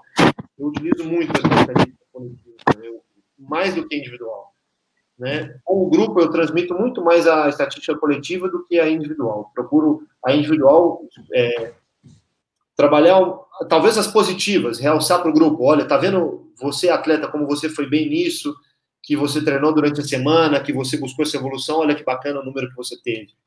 É, não, é uma garantia que você vai ter esse mesmo número no próximo jogo mas para motivar determinados atletas ou para mostrar que está no caminho certo, acho que pode ser legal. E a estatística coletiva também, para mostrar o caminho que o grupo está seguindo. Olha, todo mundo evitou o erro, todo mundo cuidou, todo mundo estava focado nisso e teve pouco erro de ataque. São coisas legais de se demonstrar para o time, mas sabendo que o mais importante é outra coisa. Né? É a luta de cada um no dia a dia, é o trabalho que cada um faz, é a dedicação para a evolução são coisas mais importantes do que os números frios, propriamente dito. É, a gente lá no clube, rapidinho, Arthur, Pode falar, no, assim, no sub-16 eu já, eu já me utilizo, mas não para. Me, me, utilizo dos números, mas não para guiar nas decisões, mas para eu ter é, algum outro parâmetro para eu saber exatamente o que está acontecendo. Até ano passado a gente fez, a gente fez um torneio, foi a Cruzeiro Cup, era um torneio sub-17 e a gente jogou com duas equipes. Nosso sub-16 jogou também. E, e aí, um dos meus principais jogadores, quando a gente olhava os números, ele recebia muita bola e não pontuava, e não pontuava. Assim, mas eu não, eu não tive essa impressão que ele jogou tão mal durante o jogo. E aí eu fui assistir o vídeo de novo e, e era engraçado, porque na base a gente não pode tomar decisão só nisso, porque ele, ele atacava, dava defesa, mas normalmente é, geravam situações até é, talvez a, a, gente conseguia defender de novo, gerava outro contra-ataque. Então, se a gente se agarrar só no número para a base, ainda mais quanto mais novo for o atleta, né? Aí nós vamos acabar fazendo cagada, porque eu falo assim: ah, o menino não tá rodando bola, vou tirar ele da quadra, mas ele estava cumprindo o papel que, que era dele ali naquele momento. É, exatamente, é exatamente. É nesse, nesse âmbito que eu digo. Você talvez tenha um jogador de dois metros em quadra que, por um momento, não tem um bom percentual de ataque e você tira pensando em ganhar o jogo e coloca um baixinho e ele vai rodar essas bolas, porque naquele momento ele está tecnicamente mais bem preparado ou tá. Você tem que saber o parâmetro que você quer, né? Em quem que você está investindo, é, não se deixar levar pelos números. é, usar como referência, mas não se deixar levar friamente pelos números, porque muitas vezes você pode acertar e muitas vezes você pode errar também. Eu acho que os números te, te indicam um caminho, mas não pode definir a sua atuação nas categorias de base, né? É, acho que é uma coisa no alto nível, é, isso é mais importante, talvez, né? São coisas mais marcadas, quem rendeu, quem não rendeu, num passe afastado, quem tem bom percentual, quem não tem, quem toma bloqueio, quem não toma, e você monta o time e monta o trabalho também, monta o trabalho técnico em função de coisas que estão funcionando ou que não estão. Mas o trabalho técnico nessas categorias de base, um jogador que não rendeu bem ou que não rodou muitas bolas, esse jogador sai, mas esse jogador tem um potencial físico para chegar no alto nível. Sempre tem que ter um equilíbrio nessa análise e nesse, nessa, nessa resposta em função do que os números te dão. Muitas vezes pode te apontar coisas interessantes. Às vezes você está achando que um atleta está muito, muito bem, que ele está no altíssimo nível, e quando você olha, peraí, né, não foi isso tudo. Ele não está sendo isso tudo. Então é importante para você ter uma referência, um caminho. Né? Eu acho que tem que saber usar. É, tem uma uma pergunta aqui, ó, do Felipe Lima, é, perguntando qual experiência nesses, nesses seus anos de carreira, como assistente ou como técnico, que mais te marcou? Manda um abraço para o Felipe aí, Filipão. É, foram diferentes as experiências, acho que eu aprendi com todas elas, muito. A experiência como, como assistente técnico é um primeiro momento que, que você tem que auxiliar o treinador ao máximo, é, você não sente o peso nas costas que sente um treinador, você não sabe o que é, enquanto você não vive aquilo que vive o treinador, né? Mas você tem que estar tá trabalhando por ele, estar tá trabalhando para dar todas as condições para o seu treinador, auxiliando ele ao máximo, auxiliando os atletas. Muitas vezes você tem que ser uma, uma ponte também entre os atletas e o treinador, ajudar de todas as formas. É, eu acho que as duas experiências elas, elas foram muito enriquecedoras. Né? depende muito do que você quer viver, são, são realidades completamente diferentes e, e pesos completamente diferentes para determinadas coisas, né? É, acho que a experiência do treinador, ela é, ela é mais enriquecedora né, em alguns aspectos. Você, você tem a resposta do atleta em função daquele trabalho que você pensa. É, você tem a, o, o resultado do seu time em função do que você fez são experiências mais, é, mais pesadas, mais, a condução, a responsabilidade que você tem enquanto condutor do processo, ela é muito alta e, e o assistente ele é muito importante nesse processo, porque ele está junto com o treinador, muitas vezes é o braço direito do treinador, ele é o cara que, que muitas vezes concorda com as coisas do treinador, mas muitas vezes ele tem que questionar o treinador daquele processo, se ele não acredita naquele processo, se ele acredita em outra coisa, ele tem que ter a liberdade para falar para o treinador, cara, vamos tentar isso, vamos tentar aquilo, acho que pode ser melhor isso aquilo. Claro, é, dentro do momento correto, do momento oportuno. Então, são experiências diferentes. Eu acho que a experiência de comandar, a experiência de estar à frente, ele é uma experiência muito pesada, muito importante, mas também se cresce com todas as experiências. Talvez como assistente, você viver muita coisa como assistente também prepara, te prepara muito para quando você assuma a função de treinador, você talvez não cometa erros que você não cometeria se você não tivesse é, nessa função, né? Se você não tivesse a experiência do assistente técnico. Então, acho que uma experiência ela contribui muito para outra. Você foi um treinador e de repente você tem que ser um assistente técnico. Você tem que mudar de clube e ser um assistente técnico. Aquela experiência como treinador vai fazer com que você entenda muito mais a cabeça do que o seu treinador está vivendo. Né? Então, acho que são duas experiências muito enriquecedoras que, que te fazem crescer e dependendo do que você quer fazer da sua vida, te guiam para caminhos muito. É, te, te, te, afastam te afastam dos erros, assim, te, te fazem perceber muitas coisas. Vou, vou passar mais uma pergunta da galera aqui. Pergunta que chegou agora do Rafael Laurentino. Perguntando se no América, como vocês usavam para controlar a carga de treino e se usavam é, análise de desempenho durante os treinos também. Bom, na carga de treino, ela ficava. O Gabriel, nosso preparador físico, controlava sempre. É, alguns estudos que ele faz sempre na pré-temporada, durante a, temporada. Ele tem todos os trabalhos registrados. É, como, como cada atleta treinou em cada período, qual carga ele estava em cada período, como foi a recuperação do time, como foi o descanso. Ele tem alguns aplicativos que ele, que ele controlava e me mandava alguns relatórios, trabalha muito bem e muito estudioso também. Né? Depois, nós temos todos os treinos registrados, todos os treinos técnicos que eu trabalhei durante a temporada, em cada dia, o que, que eu trabalhei a cada dia, é, lá atrás, na, na semana 3, como eu trabalhei a semana toda, quantos grupos eu, eu fiz, qual, quantos trabalhos técnicos, quantos trabalhos táticos. A gente tem um controle de toda a temporada, eu já tenho um controle de, de algumas temporadas aí, de, vindo de, de algumas temporadas, esse controle. E eu acho que é, que é muito importante. Pergunta aí do, do Rafael, mandar um abraço para ele, o estatístico lá de Blumenau. O Felipe, que apareceu antes, era o estatístico lá de Campinas, são grandes profissionais, estão inseridos nesse, nesse alto nível. E a gente controlava dessa forma, adaptando a necessidade de algum jogador, alguma, alguma demanda que viesse do departamento médico, né, da fisioterapia, algum controle que tivesse que fazer de algum jogador, de carga de ombro, carga de joelho, de salto, enfim.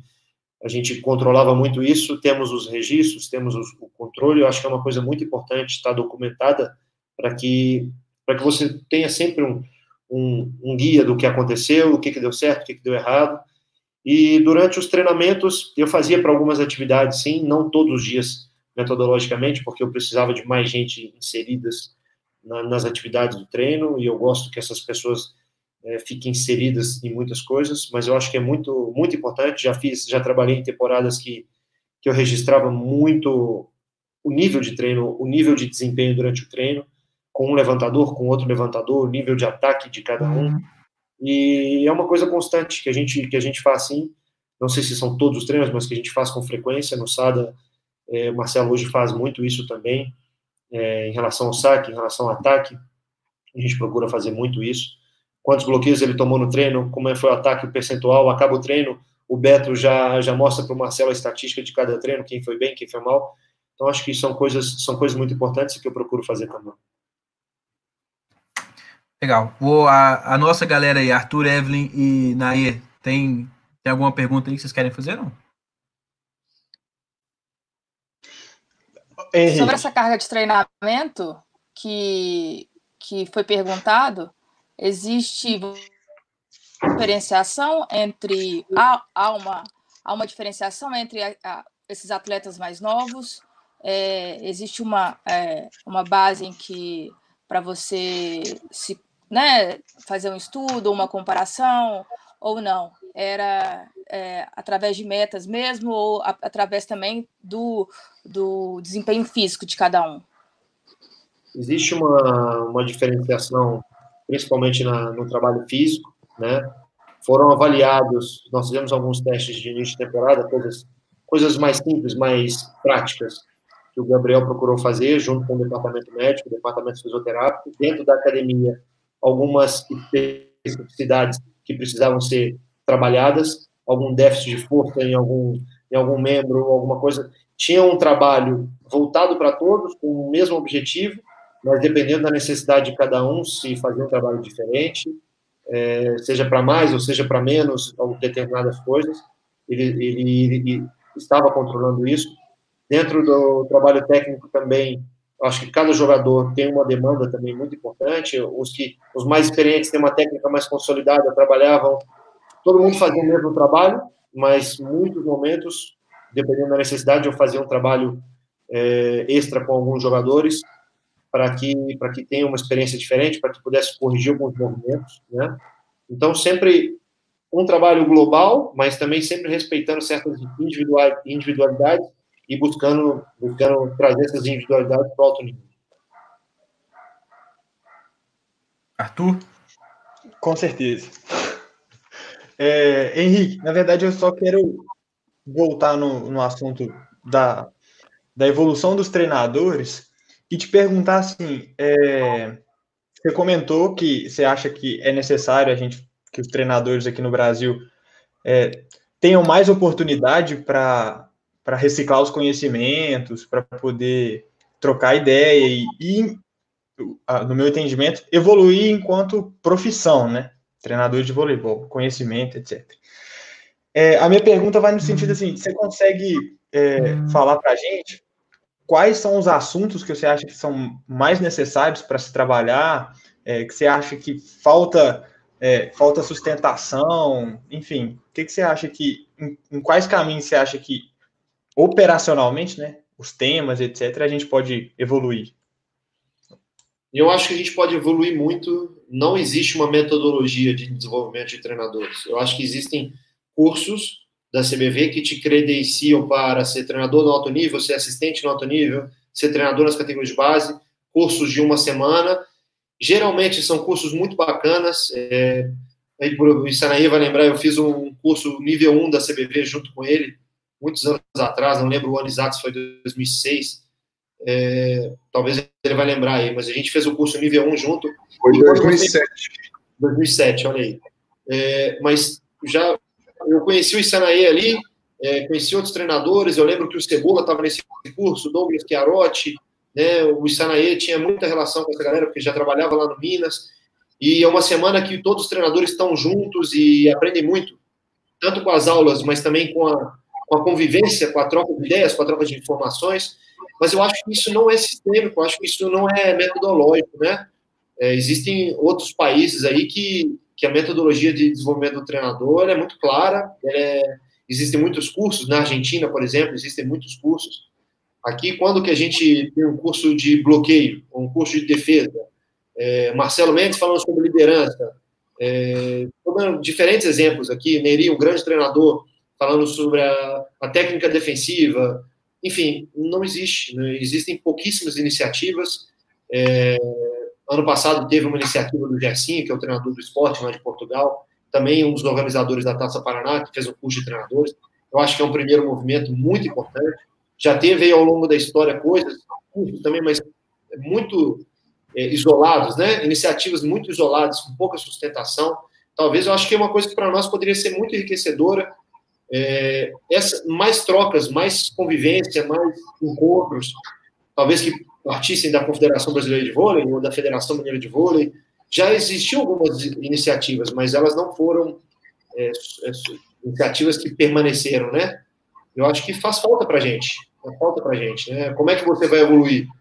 Além de dar o seu treinamento e de aprender com o seu atleta, né? Você precisa de outras formas de evolução e se a gente conseguisse desenvolver uma metodologia de, de para cada fundamento, seriam coisas muito importantes. O Isanaí, por exemplo, conviveu com muitos treinadores lá dentro do Minas. Já é um aprendizado muito grande. E um dia ele encontra no corredor com o treinador do feminino e conversa sobre defesa. Depois encontra com o treinador do adulto e fala sobre o ataque na paralela. Depois, você convive com mais gente, você tem mais possibilidades. Mas não existe uma metodologia para esse desenvolvimento. É uma coisa que que se, essas, essas entidades aí poderiam, poderiam focar muito nisso, que seriam coisas muito interessantes.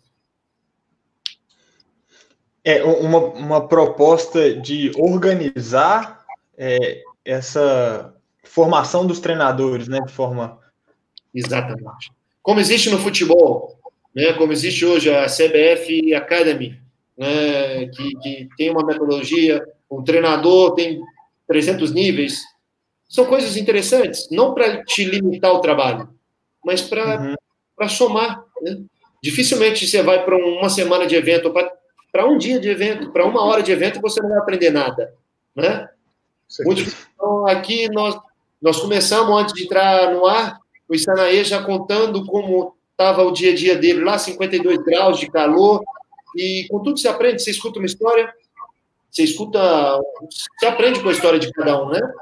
E existe muito pouca iniciativa nisso.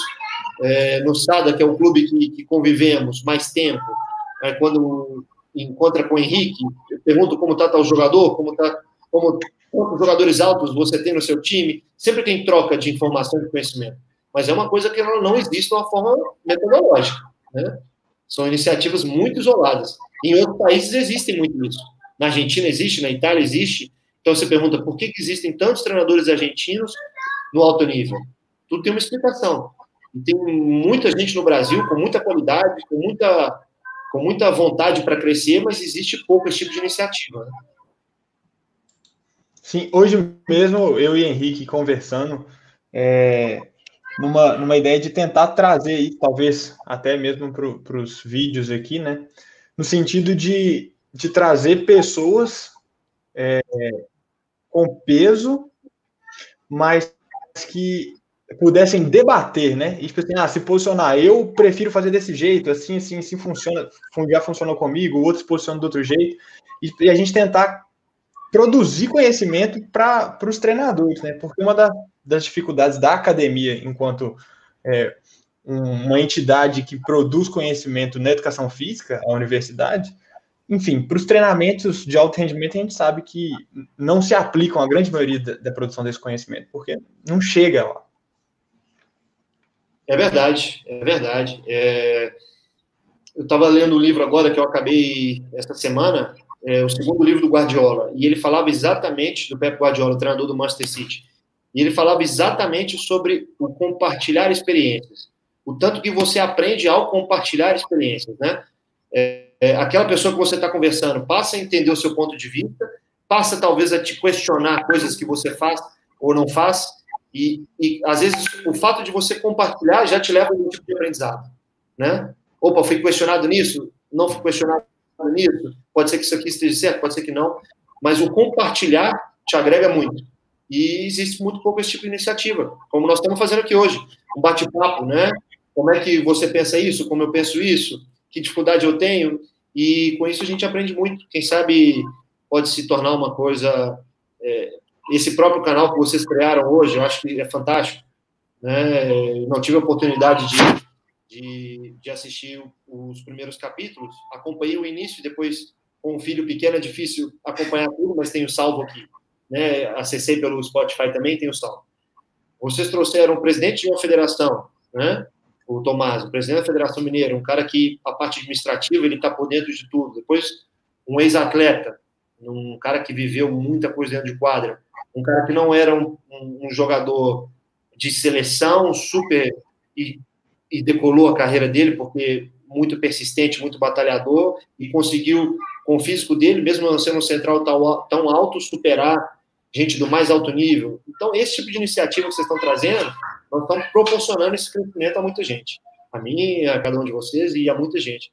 Quem sabe a iniciativa se perpetue e também essa parte metodológica, que eu acho que pode existir. Né? Uma semana só de bloqueio, com vários treinadores falando sobre bloqueio, por que não? Né? É uma semana só com defesa, um dia só de bloqueio, um dia só de defesa. Por que rodar o defensor da seis ou por que manter ele fixo, centralizado? Quando dá um passo para lá, quando dá um passo para cá, por quê? Não existe uma coisa que seja a perfeita, mas existem vários caminhos que podem te levar, pode te levar longe, né? E é importante que a gente fale sobre isso. Perfeito. É, a, a, uma das nossas ideias com o canal é justamente essa, né? Para a gente ter um, um, espaço de, de troca. Vou colocar uma pergunta aí pro Naê matar a saudade de casa. é, acho que tá vindo um levantador aí, hein? É. Querendo saber o que um levantador tem que ter para sobressair sobre. Nossa, são, é uma gama de, de conhecimentos e, e coisas para se desenvolver que, para ser um bom levantador, primeiro tem que ter paixão pelo que está fazendo. Eu acho que isso aí é o principal. Ter disciplina, e tentar entender que ponto que, que ele está, aonde ele quer chegar e o que ele precisa fazer para se desenvolver. O que ele precisa fazer para se desenvolver vai muito da relação dele com o treinador, que vai ser capaz, principalmente para o meu filho aí que está começando, que vai ser capaz de fazer uma análise melhor do que está acontecendo com ele, e ele ser bem disciplinado e, e seguir os conselhos do treinador e tentar ao máximo aí é, executar as tarefas do dia a dia para que ele evolua. E eu acredito que uma hoje, até por conta da, da tecnologia, uma coisa que os atletas não fazem de uma forma geral, eu fico impressionado, e pela acessibilidade à tecnologia, os atletas se veem muito pouco jogando e treinando né, não, não tem essa, esse costume de, de filmar os jogos, os treinos, principalmente nas primeiras categorias aí.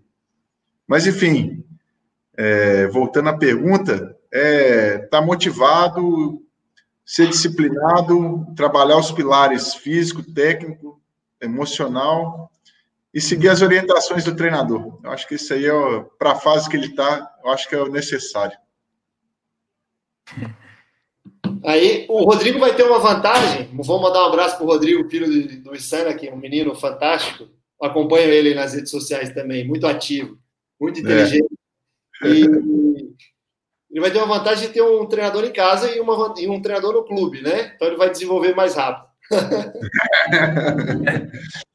Mas é, tem que apoiar. O computador é, é um trabalho muito sério, né? Muito importante. É o transmissor de informações, né? Levantador, ele transmite pensamentos. Ele tem que entender muito bem o time dele, que time ele tem nas mãos, como usar cada jogador em cada momento do jogo, em cada momento do set. Às vezes, o seu melhor atacante tem momentos que ele não vai ser o melhor atacante, ele é o melhor atacante do time, mas ele não é o melhor atacante do time sempre. Então, você tem que saber controlar todo o seu time, um grande desafio a vida do levantador. Exatamente, é isso mesmo. Assistir muito jogo, né? Também. É. muito.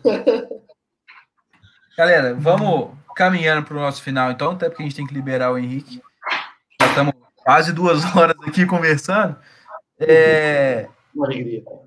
Eu, eu queria passar a palavra para o Arthur para a gente fazer é, aquele final da indicação dos livros e depois, se o Xará tiver algum livro para indicar para a gente aí também. Claro, um prazer. Bom, é, assim como no, no, outro vídeo, eu não estou com o meu livro físico aqui, mas dessa vez ele não está emprestado. É, mas a indicação que eu, vou, que eu vou fazer hoje é de um livro que foi indicado por mim, para mim, né? Pelo Henrique, que foi o Onze Anéis, do Phil Jackson. Em 2014 eu li esse livro, muito bom. É, e indico ele não só para os treinadores, mas é, também para os atletas, né? Que podem, podem, a partir dele, adquirir muito conhecimento sobre a trajetória de, de, de uma pessoa muito importante. Né? Belíssimo livro. É muito bom. Tá aqui, tá aqui na minha mesa, porque no início eu estava apoiando o celular, tentando falar pelo celular, e ele serviu como, como um apoio no celular, inclusive. Tem outro livro que você quer indicar aí, Xará, não? Livro? É, eu gosto muito de, de biografias, né? Estou tentando aproveitar esse momento para ler muito. Eu procuro estudar muito os treinadores e os esportistas, né? E, e, a trajetória de cada um, a trajetória dos líderes. Então, eu gosto muito, eu gosto de Mandela, gosto do Phil Jackson, e estou muito fissurado nesses livros aí do Guardiola, porque falam de tudo. Né? Aqui tem um livro para mostrar. Esse é o segundo que eu li do Guardiola, que é o, o Pep Guardiola, a Evolução. São coisas muito importantes para todos os treinadores. Aí tá. Dá para ver melhor. Dá para ver? Boa, boa, deu, deu é, esse livro, é, muito do dia a dia de um time de futebol, mas que muita coisa que a gente passa em todas as modalidades, né? Depois, esse senhor aqui li há pouco tempo também, é fantástico, que é, é Alex Ferguson, treinador do Manchester United durante muito tempo, realça muito as categorias de base, o poder das categorias de base para um clube, a importância né, do fluxo de jogadores, do fluxo de características, de potencial. E nesse momento eu estou lendo esse, que eu já vi o, o, o filme, vocês já devem ter assistido, muito bom, que é O Homem que Mudou o Jogo. Sim. Né? A história da, da estatística no beisebol, né? Então, a, a origem da, da, estatística, a origem da, da análise de desempenho para definir contratações, eu acho um assunto muito interessante também. Gosto muito. Legal, bom demais. Então, vamos vamos encerrar. Lembrando que na essa semana a gente ainda está acabando de ajustar, mas a gente deve ter mais duas lives essa semana ainda. A gente vai anunciar lá no, no Instagram nos próximos dias, mas é provável que a gente faça uma na quinta e uma no sábado. É, agradecer o, o, Henrique pela disponibilidade, por ter trocado essa ideia com a gente aqui. É, Arthur, Evelyn e, e Sanaí também, por, por terem trocado essa ideia com a gente. E é isso. Cara, muito obrigado, valeu. Não, prazer enorme. Desculpa os problemas técnicos aqui no início, não entendi porque não estava funcionando bem. Obrigado pela paciência, foi um prazer estar com vocês. Torço muito para que vocês possam seguir a carreira de vocês com muito sucesso, com muita felicidade. É muito importante a gente desfrutar do nosso dia a dia, gostar do que a gente faz por isso, para que, que seja prazeroso o nosso dia a dia, os momentos bons e os momentos difíceis. E torço muito por cada um de vocês, agradeço muito o convite, fiquei muito feliz e estou sempre à disposição para o que vocês precisarem. Valeu. A gente que agradece. Eu só não vou fazer o agradecimento aqui de novo, porque senão sua internet cai. Toda hora que eu vou te agradecer alguma coisa, sua internet cai. Uma alegria. Eu consegui entender o que você falou ali. Estamos juntos para tudo o que você precisar. Valeu, então. Naê, abraço. Valeu. Um abraço a todo mundo. Foi muito bacana. Que a gente possa ter próximas oportunidades com pessoas como o Henrique e que engrandeçam o nosso debate sobre voleibol, que eu acho que essa é a nossa missão aqui. Arthur, valeu. Um abraço grande. Valeu demais. Muito obrigado pela paciência também, Henrique, e pela disponibilidade. Obrigadão. E valeu, Naê, e seja bem-vindo de novo. Valeu, Evelyn. Boa noite. Boa noite. Obrigado, viu, Furtado? Foi um prazer. Não, um prazer, Evelyn. Sempre à disposição para que puder ajudar. Obrigada. Então, gente, a gente vai, a gente vai se falando. Até mais. Tchauzinho. Um abraço grande. Tudo de bom. Até mais.